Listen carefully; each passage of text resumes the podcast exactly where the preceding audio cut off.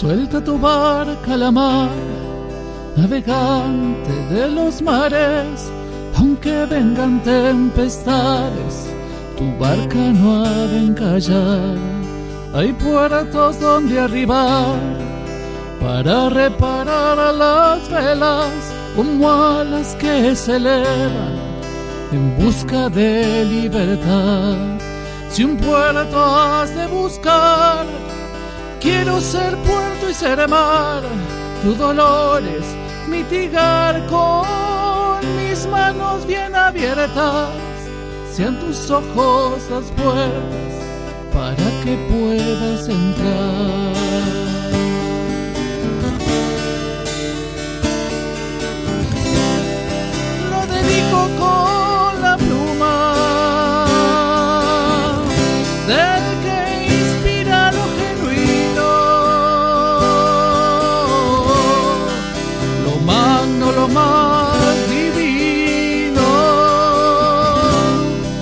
Se llama amistad. que se llama libertad, que se llama amistad.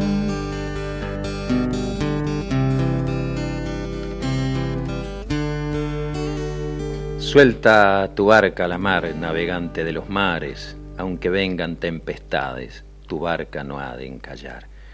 Del poema de Nahualcuma, que está en ese primer libro que me tocó transcribir de alguna manera, porque como no creo en la propiedad intelectual, uno es un instrumento de todo aquello que proviene de los planos sutiles y tan solo un instrumento, un mensajero, para que si esto te sirve, puedas también animar este día que estamos comenzando aquí por la 90.3 Radio Limón.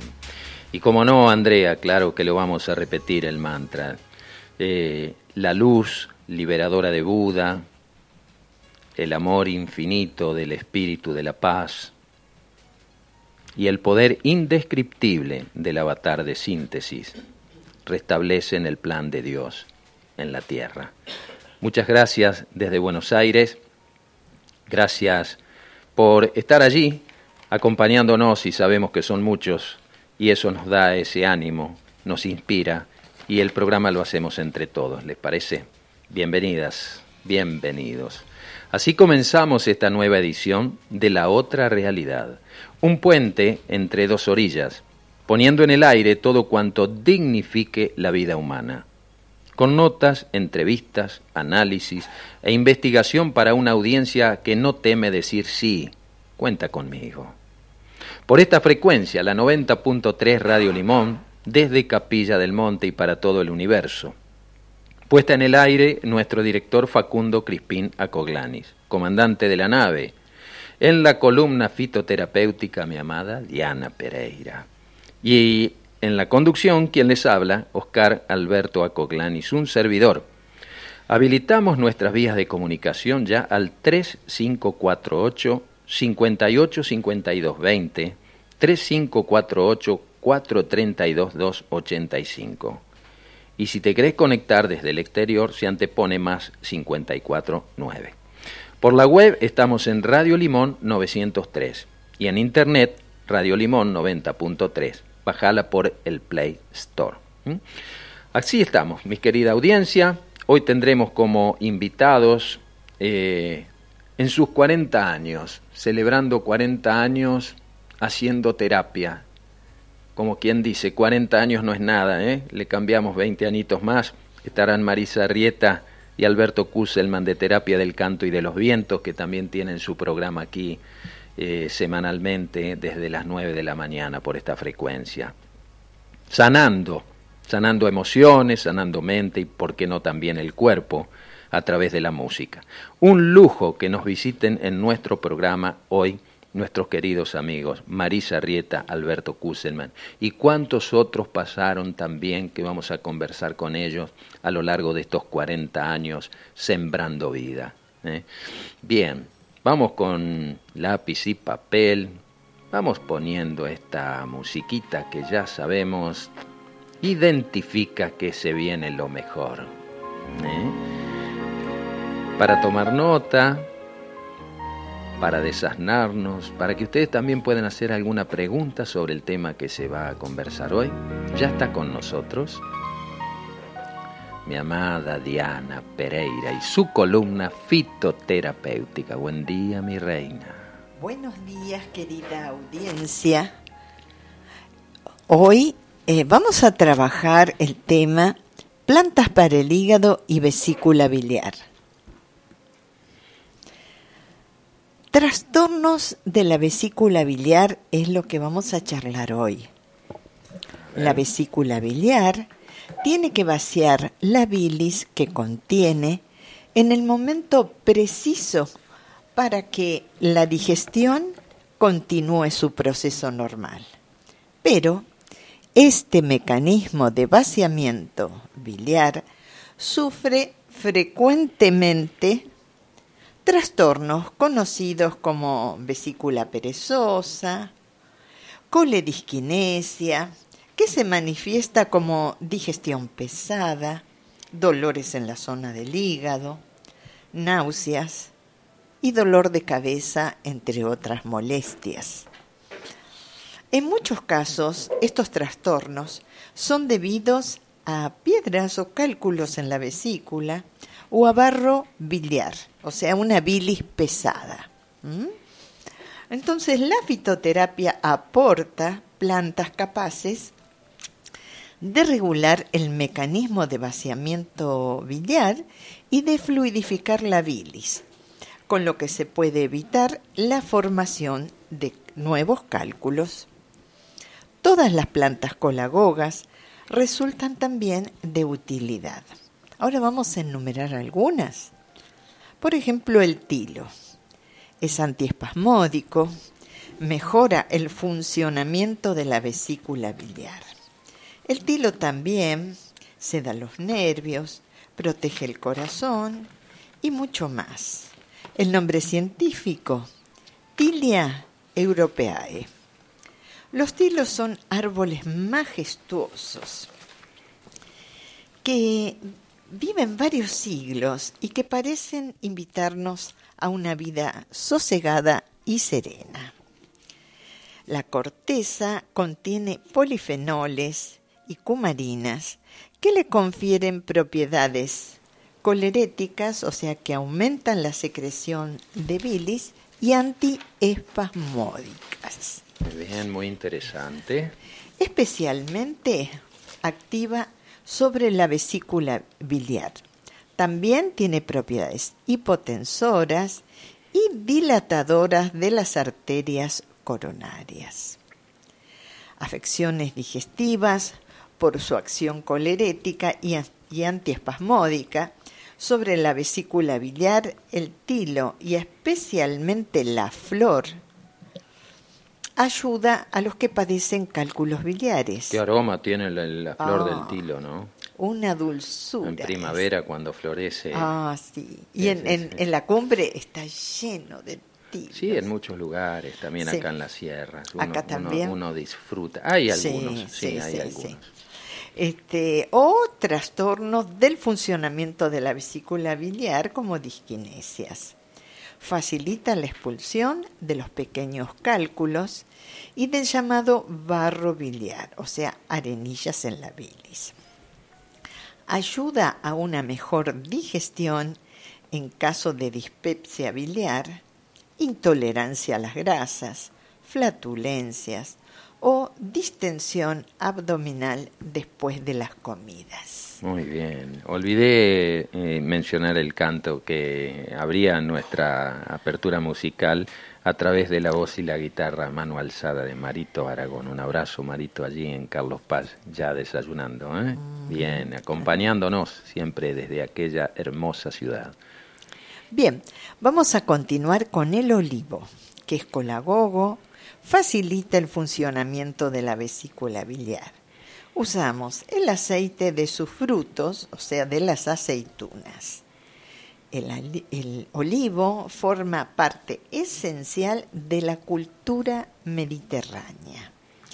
Desde que la paloma enviada por Noé para cuando trajo la ramita de olivo en su pico, este árbol se ha convertido en un símbolo de la paz. Ahí está, de dónde venía, ¿no? Ah, la sí. palomita con, con- con las hojitas de olivos. Tal cual. Entre los judíos el aceite se usaba para ungir a las personas que debían consagrarse a una misión especial. Y en la época cristiana se convirtió en el símbolo del Espíritu Santo. Y el bautismo, ¿no? El bautismo cristiano. Los fenicios y los romanos lo difunden por toda la cuenca mediterránea. Y el aceite de oliva s- sigue siendo la grasa comestible más importante de la dieta popular en el sur de Europa. Compañero indispensable del pan, de las ensaladas y de tantos sabrosos platos. Según el investigador grande Coleviricum, el consumo de aceite en lugar de la manteca explica que la frecuencia de infarto de miocardio y trombosis sea significativamente menor que en los países en los países mediterráneos que en el centro y en el norte de Europa. El nombre científico del árbol de olivo es Olea europeae. El aceite de oliva, merecidamente llamado el rey de los aceites. Sí. En la misión tenemos un aceite de oliva espectacular. Es verdad, es verdad. Es extra virgen ese. Sí. Mm. Es el mejor ejemplo que se pueda encontrar de un producto alimenticio y medicinal a la vez. Muy o sea, consumir aceite de oliva Y como Es- decía Hipócrates, ¿no? es aportar salud al cuerpo, además del buen gusto, ¿no? Que el- Uso interno y uso externo, todo. Tal cual. Que tu alimento sea tu medicamento, decía Hipócrates. En España es el primer país productor de aceite de oliva en todo el mundo, con sus 1.800 millones de olivos repartidos desde Andalucía hasta Cataluña.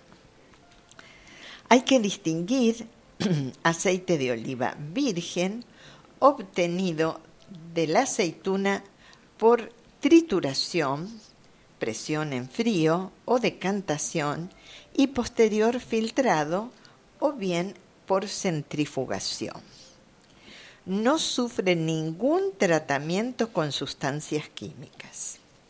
El aceite puro de oliva, mezcla de aceite virgen y de aceite refinado que ha sido sometido a procesos físicos químicos para reducir su grado de acidez. Muy bien.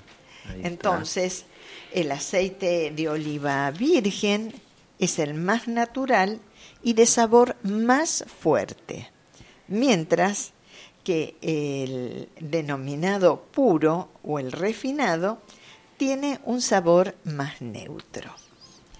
Ambos, pero especialmente el virgen, son superiores a los aceites de girasol, de maíz, etc., en cuanto al valor nutritivo y propiedades medicinales. Este, y estabilidad también al freír. Vamos a hablar de las propiedades e indicaciones del olivo. Las hojas del olivo contienen un glucósido, además de taninos, azúcares y otras sustancias. Son febrífugas, o sea que bajan la fiebre. Hipotensoras, siendo uno de los remedios vegetales contra la hipertensión. Su uso también resulta muy recomendable en casos de arterioesclerosis. Muy bien, ahí dice Mirta, desde Totoras que los tilos florecen allá en noviembre, cómo se ve la presencia de la primavera, dice, incluso dentro nuestro. Lógico, Claro, falta, claro. falta para, para que el valle de aquí se, se vista de un aroma maravilloso. En muchas ciudades, ¿eh? En muchas- se ponen ah, en las mira. calles. Gracias, Mirta. ¿eh? Los aceites contienen lípidos, o sea, grasas y prótidos, además de sales minerales, especialmente calcio. eh, y vitaminas A, B1, B2 y P. Son aperitivas y tónicas de la digestión y ligeramente laxantes. El aceite de oliva se halla constituido por una mezcla de diversos lípidos, de los cuales el oleico, hasta un 80%, es el más importante, seguido por el linoleico y el palmítico, entre otros, y tiene siguientes propiedades. Emoliente, es decir, que ejerce un efecto suavizante y antiinflamatorio sobre la piel y las mucosas. Cura quemaduras, heridas, úlceras e irritaciones de la piel. Forma parte de numerosos ungüentos y pomadas.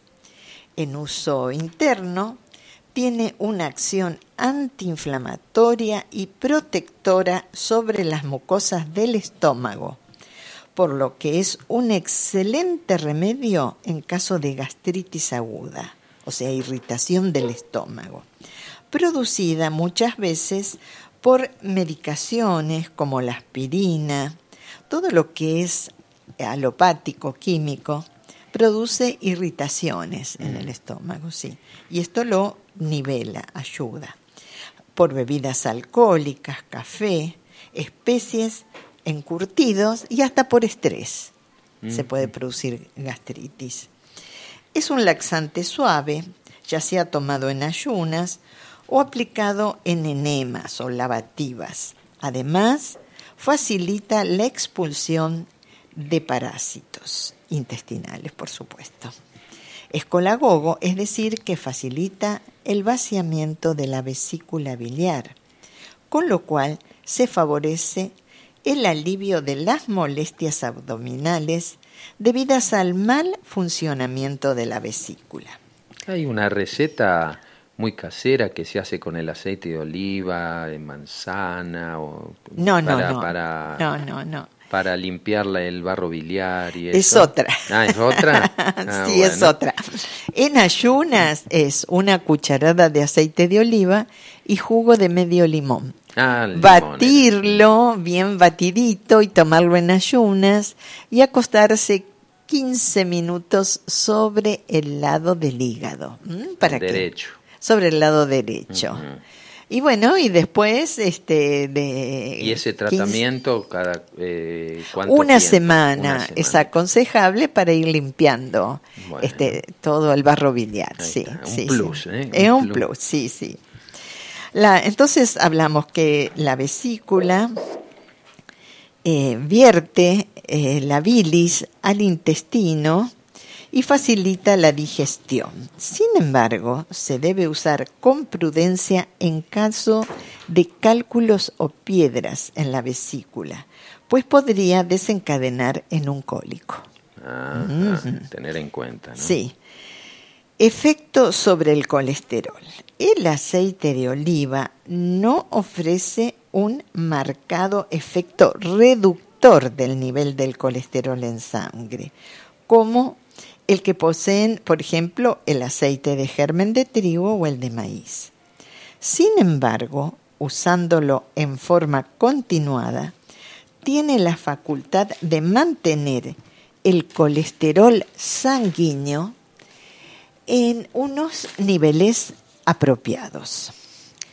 Se ha comprobado que el aceite de oliva aumenta las lipoproteínas de alta densidad, o sea, el HDL, que son las encargadas de transportar en la sangre un tipo de colesterol, el HDL o el colesterol bueno.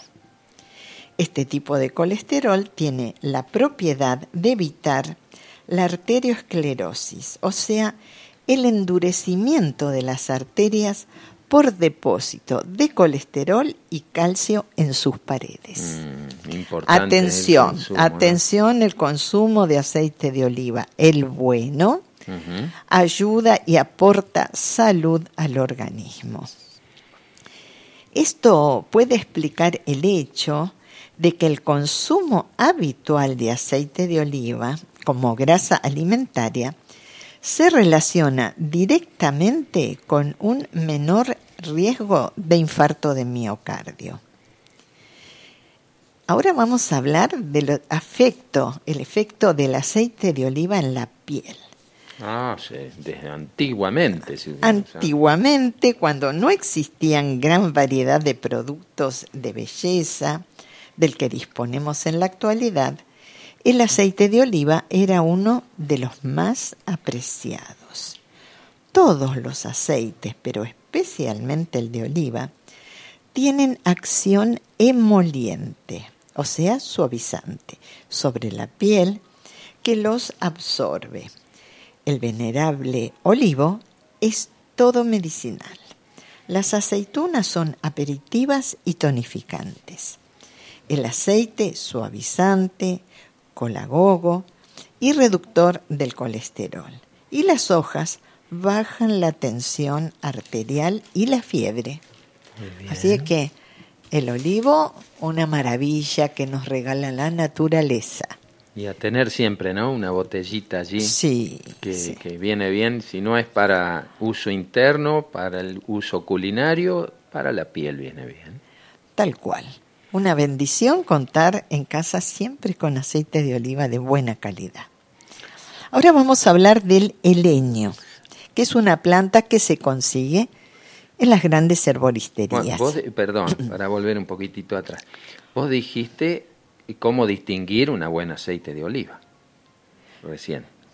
¿No? No. Ah, Eso te, te, invito a vos a que lo... No, porque entonces lo conversamos este, en estos días, que era el aceite que tenía un sabor eh, bien marcado y no ese aceite muy eh, liviana. Tal cual, sí, sí, eso, eso lo dije, ah, pero hay otras formas también de distinguirlo. Y el sabor, por supuesto. Claro, exacto.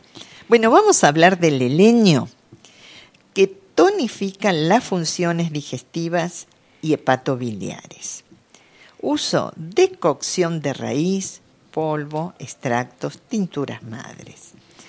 Según la mitología griega, esta planta surgió de las lágrimas de Helena, mm. esposa de Menelao, rey de Esparta y causante de la guerra de Troya. El heleño es una de las plantas cuya reputación se ha mantenido siempre en alto.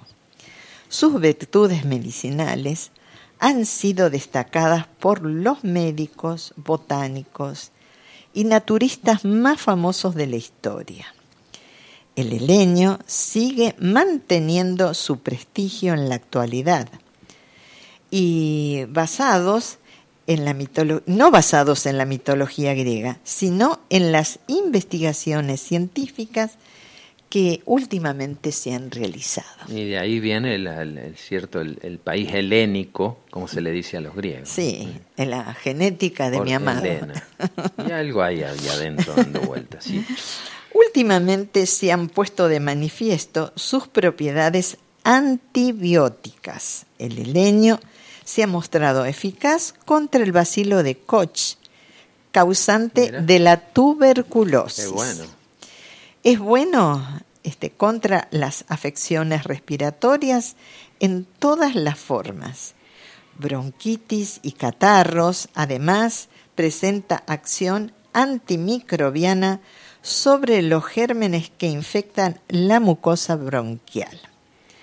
Resulta útil eh, también con las bronquitis con tos seca, porque facilita la expectoración y calma la tos.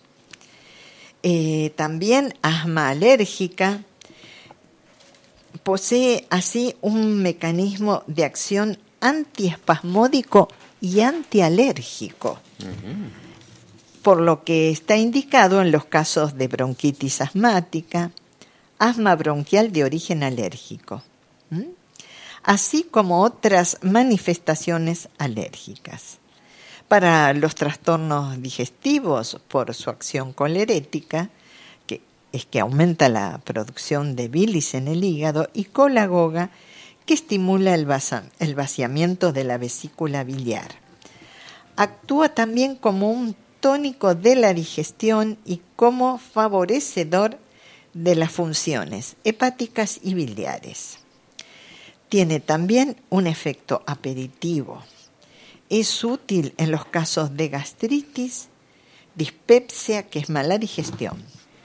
Para afecciones de la piel, por su efecto vulnerario, y parasiticida, o sea que destruye los parásitos. Se emplea externamente con éxito en el tratamiento de la sarna y la pediculosis, que es infectación por piojos, eczemas, pruritos cutáneos, o sea, picor en la piel, y erupciones diversas. El heleño o inula crece en los prados y lugares húmedos de Europa y América. Su raíz contiene una esencia expectorante y antitusígena que además posee propiedades antibióticas. Muy bien. Espero que les haya gustado lo del heleño, hay que conseguirlo. Ahora vamos a hablar un poquito del boldo. El boldo es un potente colerético y colagogo. Normaliza el vaciamiento de la bilis se usa en infusión de sus hojas y en tintura madre.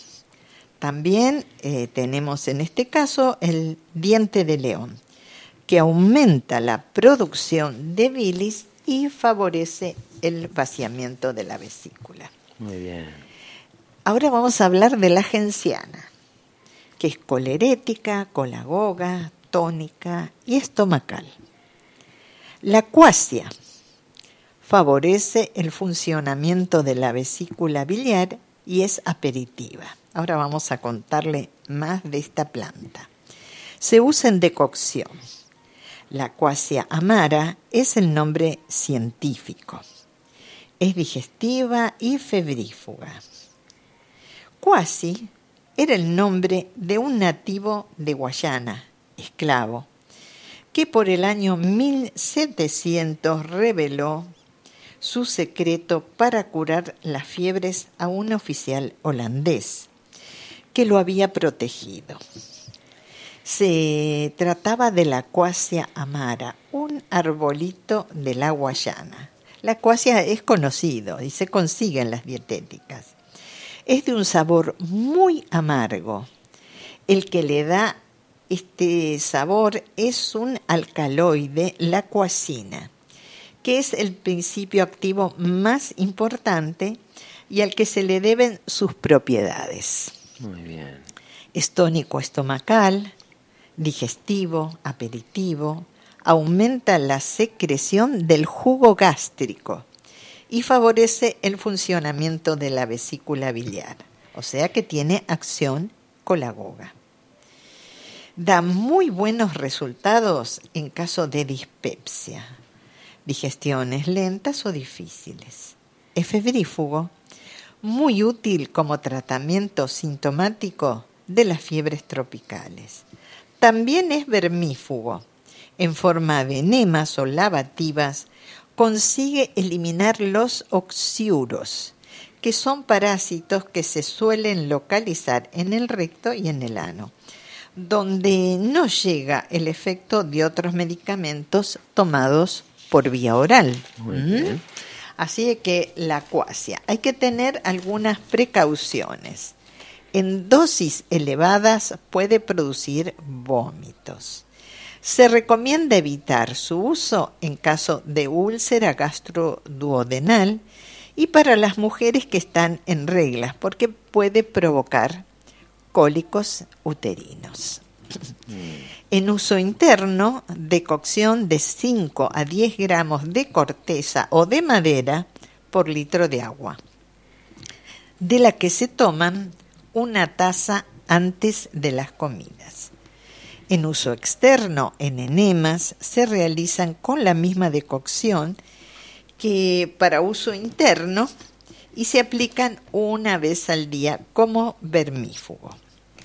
Y ahora vamos a terminar. Para los parásitos, también la tenía... Para los oxiuros, especialmente oxiuros. Oxiuros. La tenía también para la pediculosis, para hacerse lavajes para, para los, los piojos, ¿eh? Pediculosis. Sí, Claro. sí, sí, lo dijimos. Cuando hay esta, estas, estas hordas de, de, de piojitos ¿eh? en la cabeza. se la contagian el- el en la escuela, en la escuela normalmente los chicos. Bueno, ahora vamos a hablar de una plantita, el hipérico, que facilita el funcionamiento de la vesícula biliar. Lo usamos en infusión de las humedades floridas. El hipérico, nombre científico, Hipericum performatum, este, es una de las plantas medicinales que gozan de mayor reputación, gozaban, va, de mayor reputación en la antigüedad clásica. Entonces, este, y no ha disminuido con el paso de los siglos.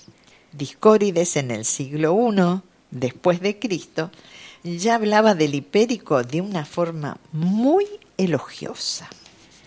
Hay que tener alguna precaución, que es evitar la acción directa del sol sobre la piel mientras este, se toman o se aplica el hipérico.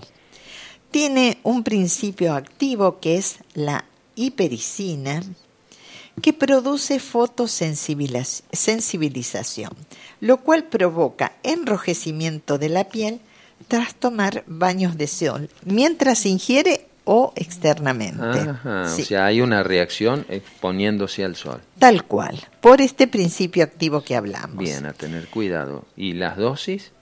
Eh, sí, ya la dijimos. Sí, repetilas, por favor. A ver, este, espera. Bueno, bueno. Todavía no, te quiero complicar. todavía no la, no la dije, la, Ah, dije está. la del otro. sí. Ah, bien, bien. Bueno, entonces, eh, las propiedades es digestivo, colagogo, colerético, ayuda a hacer bien la digestión, disminuye la acidez del estómago y facilita el funcionamiento de la vesícula biliar. Es tonificante y equilibrador del sistema nervioso. Se ha comprobado que puede ayudar a los que padecen de depresión o neurosis. Mira. El hipérico lo recomendamos en Sí, la es verdad. Sí. También es vulnerario. O sea, que sana en uso externo, sana heridas, contusiones, debido a su contenido en taninos y a su esencia. Aplicado localmente en forma de aceite, posee interesantes acciones que lo convierten en un excelente remedio para la curación de heridas y quemaduras. Esto es la aplicación sobre la piel de aceite de hipérico. Eh, la próxima vez les puedo explicar, ¿Cómo hacerla? sí, en realidad sí, es un oleato. Ajá. Lo explico ahora porque hay un- unos Dale. minutos de tiempo, Sí, sí. sí. Entonces, en un frasco, poner bien a presión las flores de- del, Del hipérico. hipérico. Sí. Completar con aceite. Antiguamente se usaba el de oliva. Este, pero puede ser un aceite de uva también De arroz. de arroz, que es más neutro, y este, exponerlo al sol unos 20 días, agitándolo diariamente. Mm. Este, nosotros lo hacemos así, el oleato de caléndula, que también sirve para heridas y úlceras. Y después, este, este aceite tiene una particularidad, que hay que fraccionarlo en muy pequeños frasquitos. Eh, se usa el aceite y después, si queda en ese frasquito, se tiene que desechar. Así lo explica este, este médico que pasó la receta, porque dice que ya este, al estar en contacto más con el aire, ya no sirve. Pierde Por eso, este, una vez que eh, está listo ese aceite, ya este, lo hemos filtrado, eh, hay que fraccionarlo en pequeños frasquitos para que cuando uno lo necesita hay que usar ese frasquito completo. Ah, completo, o sea que no quede ningún residuo. No, porque ya después se descarta. Ah, está. Está bien. Por supuesto que este, una vez que estuvo 20 días expuesto al sol, hay que filtrarlo y guardarlo en un frasquito oscuro y este, fraccionarlo en pequeños, este, en pequeñas cantidades y guardarlo en un lugar oscuro, eh, lejos del calor y de la luz solar, sí. Está. Así se conserva bien. Entonces, modera la acción inflamatoria en los tejidos que rodean las heridas o contunciones. Muy bien. Buen día, Grupo Limonero. Dice gracias, Diana, por compartir tanta sabiduría tan necesaria en estos momentos. Silvia y Rubén de Capilla del Monte. Gracias, hermanitos. ¿Eh?